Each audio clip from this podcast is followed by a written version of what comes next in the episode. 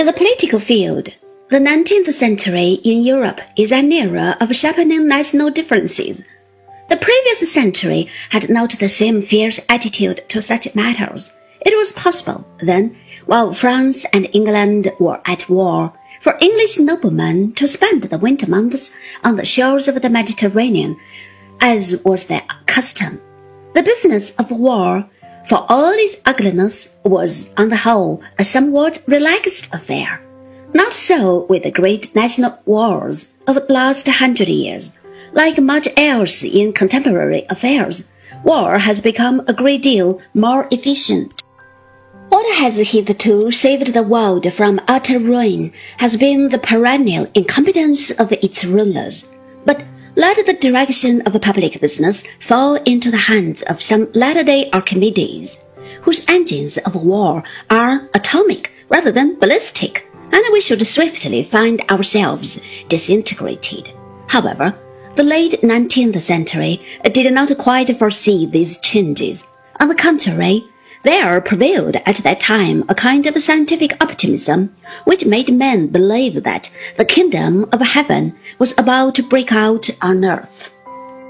The vast strides accomplished by science and technology made it seem not implausible that the solution of all problems was close at hand.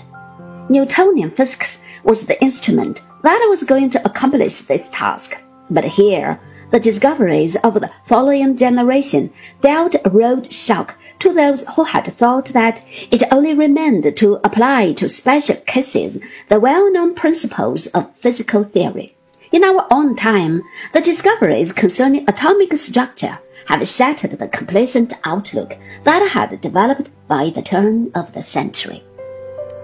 Nevertheless, some of this scientific optimism survives in the present the scope for scientifically and technologically transforming the world appear indeed to be without limit.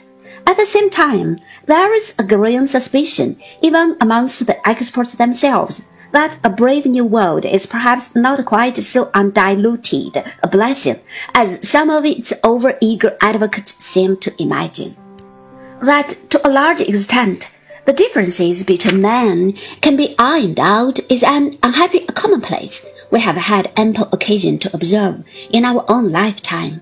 This may well make human society a more efficient and stable machine, but it would surely spell the end of all intellectual endeavor, in science as much as anywhere else. At bottom, this kind of dream is a Hegelian illusion. It supposes that there are ultimates that can be reached, and that inquiry is a process that comes to an end.